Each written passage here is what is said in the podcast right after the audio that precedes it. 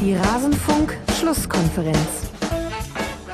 Deswegen war dann auch, äh, habe ich mich äh, riesig gefreut. Natürlich, was ganz, ganz wichtig ist, dass wir dieselbe Idee vom Fußball im Kopf haben, ähm, die Mannschaft auch äh, schon ja, in den letzten Jahren sehr, sehr gut, sehr, sehr erfolgreich, sehr, sehr aktiv gespielt hat und dass ich mir denke, äh, dass wir einfach sehr, sehr gut zusammenpassen.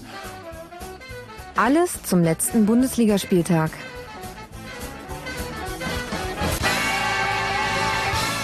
Hallo, herzlich willkommen in der Rasenfunk-Schlusskonferenz beziehungsweise in einem Ausschnitt aus der Rasenfunk-Schlusskonferenz. Mein Name ist Max Jakob Ost, ich bin der Edgenitzer auf Twitter und wie schon in den vergangenen Jahren hört ihr hier exklusiv einen kleinen Teil aus unserer großen Spieltagsanalyse, nämlich den Teil der Eintracht Frankfurt betrifft. Wir besprechen ja immer alle Spiele. Wenn euch auch die Analysen der sonstigen Partien interessieren, dann findet ihr die, wenn ihr einfach nach Rasenfunk Schlusskonferenz sucht. Das soll es aber schon mit der Vorrede gewesen sein. Wir starten gleich rein. Das hier hatten wir zum Spiel der SGE zu sagen. Und bitte. Und ein Spiel dieses Spieltags fehlt uns noch, nämlich das zwischen Arminia Bielefeld und der Eintracht aus Frankfurt. Da gab es zwei sehr unterschiedliche Spielhälften zu sehen. Bei der SGE war schon vor dem Spiel viel los. Der sicher geglaubte Wechsel von Younes ist geplatzt, allem Anschein nach. Dafür weigerte sich Kostic am Training teilzunehmen, weil er wohl zu Lazio Rom wechseln will und auf eine Zusage von Fredi Bobic pocht, der ja inzwischen bei Hertha BSC ist. Also alles ein bisschen wie in der Soap bei der SGE gerade. Aber im Spiel dann, als dann angepfiffen wurde, da war es eine ganz gute erste Halbzeit für die Eintracht. Jens-Peter Holge trifft dann am Ende eines sehr schönen Angriffs zum 1 zu 0 in der 22. Minute. Die Arminia beißt sich dann aber so langsam rein und schon ab Ende der ersten Spielhälfte hat man die ersten Chancen und Patrick Wimmer kann dann auch in der 86. Minute nach einer ganz anders geführten zweiten Hälfte ausgleichen und so endet dann dieses Spiel mit 1 zu 1. Andi, was können die beiden Teams aus dieser Partie mitnehmen, deiner Meinung nach? Also ich finde zum Beispiel, dass äh, Bielefeld das, ähm, also die, danach dem ersten Tor äh, gehörte die erste Halbzeit Frankfurt, aber ich fand bis zum 1 oder 0-1 äh, hat Bielefeld das echt gut gemacht. Also in der Defensive. Die haben Frankfurt da das Leben sehr schwer gemacht und standen sehr kompakt ähm, bis Hauge dann das äh, mhm. war ja sehr schön rausgespielt, das Tor. Und äh, danach verpassten sie ja, also Boré hatte, glaube ich, eine Doppelchance noch, äh, also zwei gute Chancen, ähm, wo man hätte die Führung ausbauen können, äh, was sie da nicht gemacht haben. Und das war, glaube ich, dann die Krux aus Frankfurter Sicht, weil Bielefeld das dann wirklich in der zweiten Halbzeit äh, immer besser gemacht hat. Und aus dem, was sie können, ähm, ja, also das Möglichste rausgemacht haben. Ähm, und ja, dann Robin Hack ja auch noch der Pfostentreffer war. Ich glaube, es war um die 70. drum, wenn ich jetzt nicht ganz falsch liege, äh, wo er auch noch eine Chance hatte zum Ausgleich. Und äh, Hack hatte ja dann später sogar noch zwei Chancen. Und äh, Wimmer, der das ja auch gut gemacht hat nach seiner Einwechslung. Also ich, ich glaube, insgesamt wäre es auch nicht verkehrt gewesen, oder könnte man zumindest äh, niemanden Vorwurf machen, wenn Bielefeld am Ende drei Punkte da äh, mitgenommen hätte zu Hause. Ja, die haben vor allem in der zweiten Halbzeit wirklich ganz äh, gut dagegen gehalten, wie man so immer so schön sagt. Und Nele mit Hack hat ja dann Andi auch schon einen der Spieler angesprochen, die neu im Team waren und ich finde einen guten Eindruck hinterlassen haben. Zusammen natürlich noch mit Wimmer, an dem kann man ja wirklich in einer fast schon provozierenden Art und Weise nicht vorbei. Er wird in der 81. Minute eingewechselt, spielt vier Schüsse heraus, schießt ein Tor, gewinnt drei Dribblings, war gefühlt irgendwann überall zu finden. Also Bielefeld hat da auch noch eine Qualität auf der Bank. Ja, vor allem eine Qualität, die dann halt auch zündet, wenn sie gebraucht wird. Das ist ja auch, finde ich, immer wichtig. Wenn, wenn du in der 81. Mhm. eingewechselt wirst, in der 86. dein Tor machst, äh, hast du alles richtig gemacht, so. Und das, also ich bin ganz ehrlich, das kann auch nicht jeder Bundesligaspieler von der Bank kommen und dann einfach zünden. Also da gibt's viele, bei denen funktioniert das gar nicht und beim Wimmer funktioniert's und das ist sehr, also hat's jetzt in diesem Fall funktioniert und das finde ich sehr cool. Das ist eine, eine gute Qualität, auf die sich die Arminia dann hoffentlich verlassen kann in den nächsten Wochen. Mhm. ähm, ich muss ehrlich gestehen, das, dieses Spiel ist so ein bisschen so ein klassisches Spiel, was man, so ein, ich finde, es ist ein verdientes Unentschieden. So die, dieses klassische Bundesliga 1 zu 1, dass man dann tippt, wenn man richtig Ahnung hat von Fußball. So, ich habe übrigens 1 zu 3 in unserer Tipprunde getippt. Ich habe die, die Frankfurter da vorne gesehen, aber gut. Ähm, Shoutout an dieser Witzig, Stelle nochmal an Becky. Ich 1-3 getippt. Ja, äh, Becky hat in unserer Früff-Tippspielrunde auf ein 1 zu 1 getippt. Da sieht man einfach, wo die, wo die Ahnung in Tippspielen sitzt. Nein, Quatsch. Ähm, es ist echt, also ich, ähm, dieser Bundesliga-Start von der Frank von der Frankfurter Eintracht tut mir ein bisschen im Herzen weh, weil das einfach ähm, so viele Nebenkriegsschauplätze gibt. Ähm, man könnte jetzt safe noch mal eine äh, Stunde über alles reden, was Frankfurt gerade so ja. umtreibt. Ähm, auf der anderen Seite hat es Bielefeld, kam mir in der ersten Halbzeit von Bielefeld einfach viel zu wenig. Also da war aus dem Spiel heraus hm, quasi nix. Aber das ist halt, spricht dann auch wieder für, für die, ähm, für die Arminia, ähm, wenn man das eben schafft, in der zweiten Halbzeit komplett umzudrehen. Und so ein Fußballspiel hat ja nun mal die bekannten 90 Minuten. Und ähm, ja, ich fände tatsächlich, Max, weil das ja auch irgendwie so dein Special Interest Thema ist, ähm, diese fünfminütige Verletzungspause. Ja.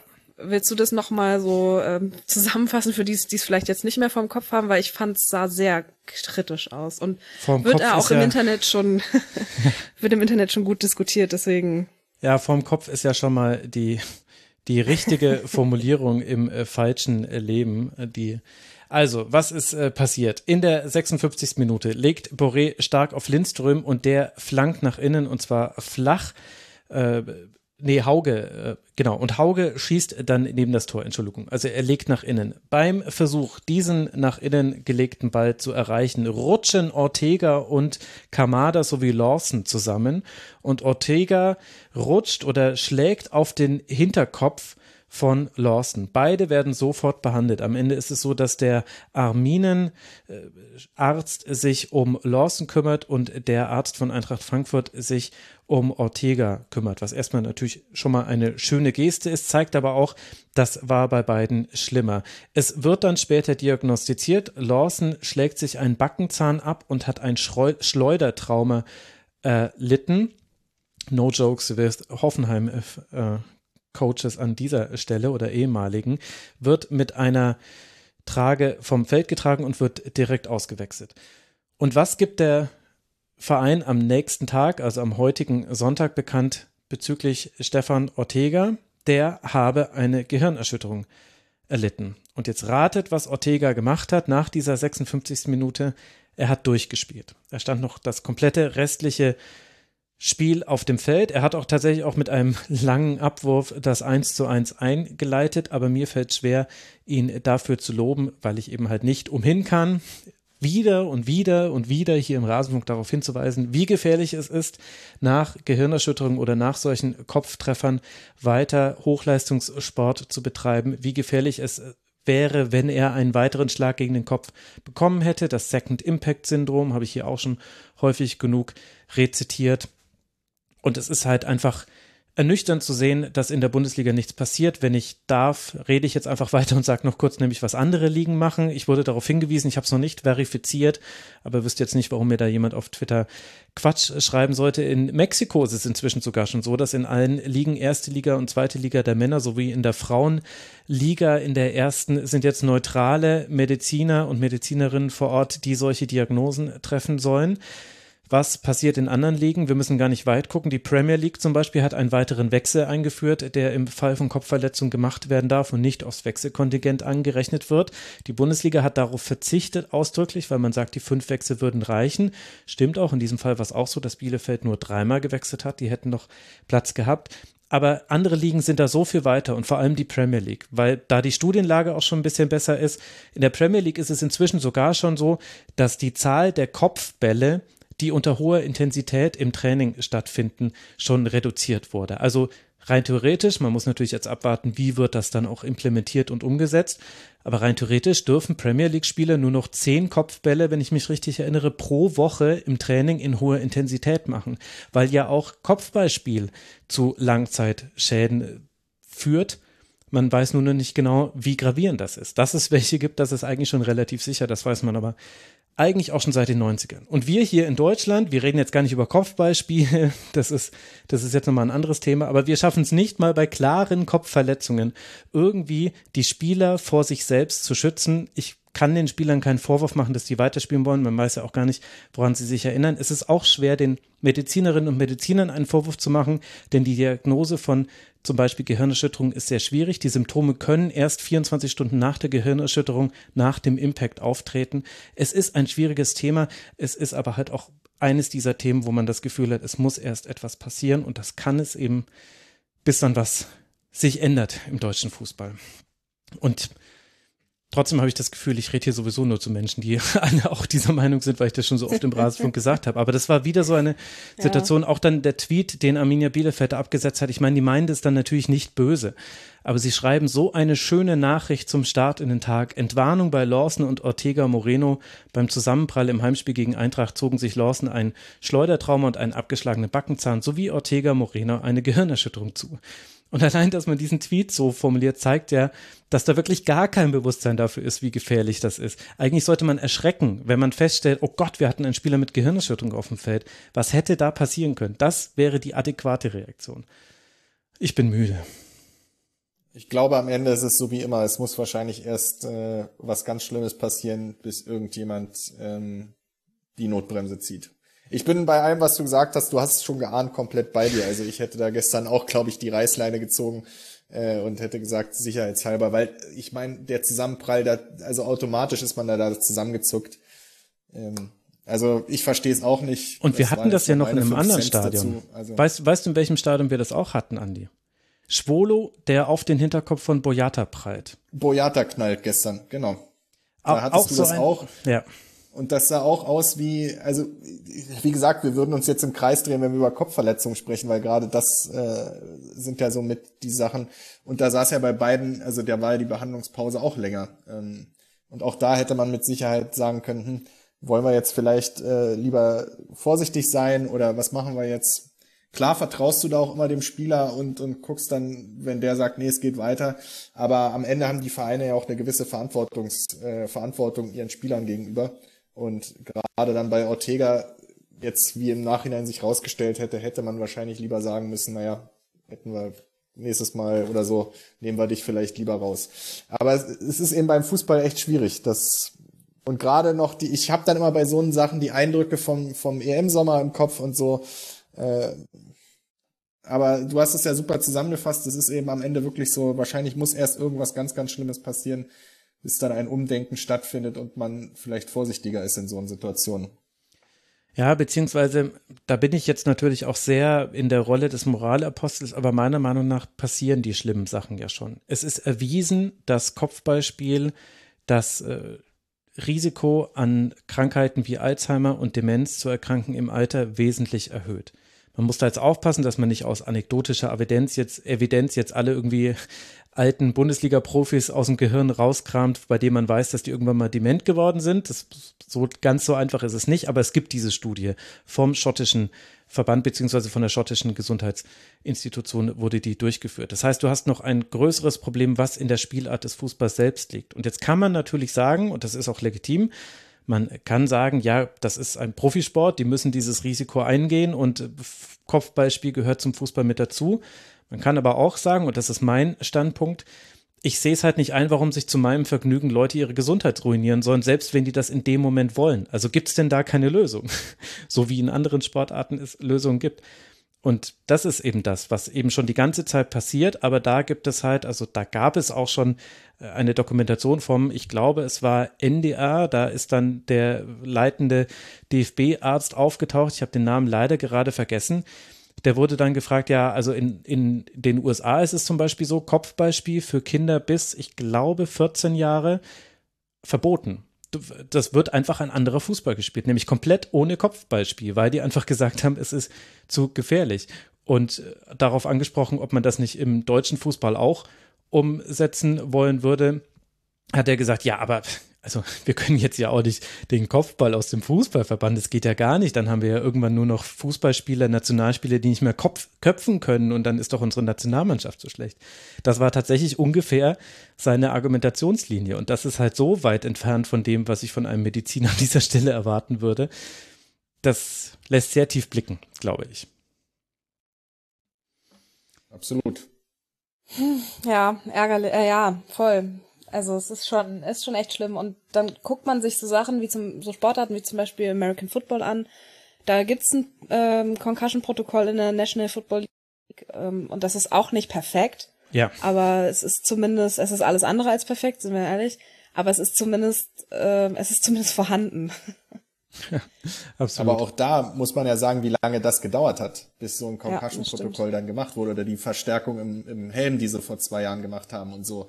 Das sind ja alles Sachen, weil dann immer mehr durch den Film ja auch mit äh, Will Smith und so, das sind ja alles ja. Sachen, die dann das nochmal ins Rollen gebracht haben, weil dann erst die Öffentlichkeit auch so wirklich wahrgenommen hat, wie unfassbar viele NFL-Spieler äh, später durchgedreht sind, äh, Suizid begangen haben, äh, andere Leute umgebracht haben, ihre Frauen äh, oder die völlig kriminell geworden sind und was eben alles zurückzuführen war auf eben diese Kopftreffer.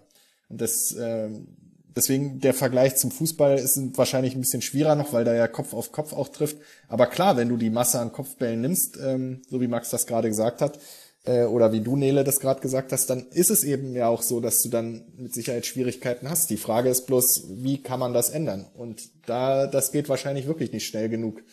Ähm, jetzt voran beim DFB, besonders mit den Aussagen, die mich gerade ein bisschen erschrecken, die Max da gerade wiedergegeben hat oder zusammengefasst hat. Das ist ja dann, also hm. ich habe inzwischen also da, nee ehrlich, das hat mich so ein bisschen sprach, sprachlos gemacht. Das ist so was was für eine dumme Aussage. Also, ja, aber gut. Verbandsaussage halt. Aber also es war Professor Dr. Tim ja. Meyer, der hat in diesem äh, in dieser Doku auch noch gesagt, ich bin jetzt hier in meinem äh, Gehirnerschütterungstribünengespräch Vorbereitungsdoc, das es schon seit vier Jahren gibt. Äh, er hat auch gesagt, bei in der Spitze 80.000 Amateurspielen pro Wochenende kommt es in der Summe auch zu einigen Gehirnerschütterungen, vielleicht zu mehr als an einem Wochenende in Deutschlands Boxhallen. Das ist ein wörtliches Zitat aus dieser Doku. Danach kam dann aber nicht der Satz und deshalb ist das ein für uns wichtiges Thema und wir müssen da auch für Aufklärungsarbeit vor Ort sorgen, sondern danach kam halt, ja, das ist halt so, das gehört zum Fußball mit dazu. Man denkt sich so, ja, gut, also klar kann man so sehen. Äh, mein Fußball ist es aber halt an der Stelle nicht. Und gut, dass die VDV, die Vereinigung der Vertragsfußballer, da jetzt eher ein zahnloser Tiger ist, das wissen wir, glaube ich, seitdem ich äh, da mal jemanden hier interviewt habe im Rasenfunk während der Corona-Unterbrechung. Vielleicht erinnert sich da der ein oder andere und die ein oder andere noch daran. Auch deshalb gibt es, glaube ich, noch mal eine eigene Vereinigung gegründet von den Spielern und einigen Spielerinnen. Aber dennoch muss es irgendwie aus dieser Richtung kommen, von Seiten der Spieler, denn die sind diejenigen, die ihre Gesundheit riskieren. Also das war das sehr, sehr Unschöne bei diesem Bielefeld-Spiel ich weiß jetzt ehrlich gesagt gar nicht, ob wir schon durch waren mit unserer Analyse. Also ich kann vielleicht noch einwerfen, dass, als ich vorhin gesagt habe, dass, wie unterschiedlich die beiden Halbzeiten war, dazu gibt es auch eine Statistik, die das sehr gut unterstreicht. In der ersten Hälfte, da wurde Eintracht Frankfurt kaum hoch angelaufen, konnte deswegen auch relativ viel in der letzten Kette den Ball zirkulieren lassen und dann gezielt nach vorne spielen, so wie beim 1 zu 0. Da hatte die Eintracht 72 Prozent Ballbesitz. In der zweiten Halbzeit nur noch 56 50 Prozent Ballbesitz und wurde eben durch das hohe Anlaufen viel, viel mehr gestört. Es gab viel mehr lange Bälle, die Passquote ging runter. In der zweiten Halbzeit gab es keinen einzigen Schuss auf das Tor der Bielefelder. Also das war so der große Unterschied, wo ich auch ein bisschen damit gerechnet hätte, dass Eintracht Frankfurt da besser darauf reagieren kann. Also ich fand das so, hat sich oft fallen lassen, war so die Anspielstation, später Rustic auch. Am Anfang stand der mir noch ein bisschen zu hoch, aber irgendwann hat er auch mehr geholfen eigentlich muss man sich dann auch aus dem Bielefelder Pressing bei allem Respekt hin und wieder mal rausspielen können. Aber vielleicht waren es einfach zu viele, zu viele verschiedene Dinge, die da äh, Probleme bereitet haben bei Eintracht Frankfurt, dass es halt dann in diesem Spiel irgendwie nicht mehr geklappt hat, so eine Stabilität hinzubekommen, die man ja eigentlich schon mal hatte.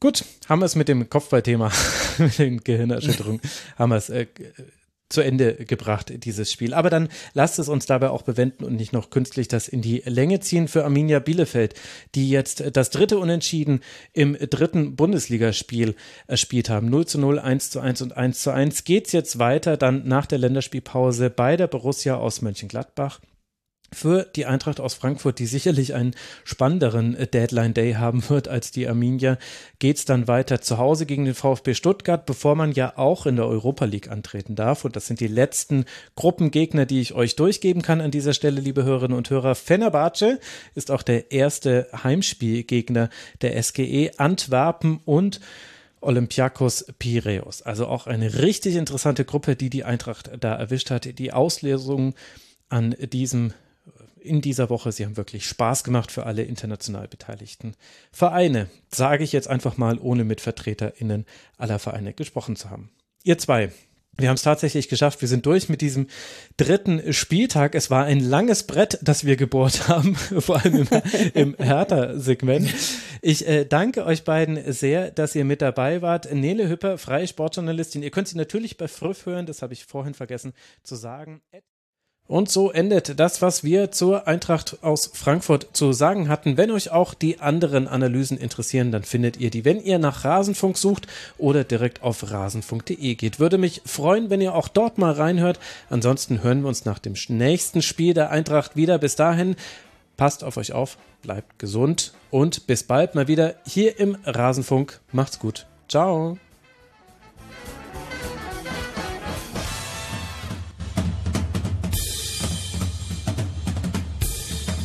Das war die Rasenfunk-Schlusskonferenz. Wir gehen nun zurück in die angeschlossenen Funkhäuser.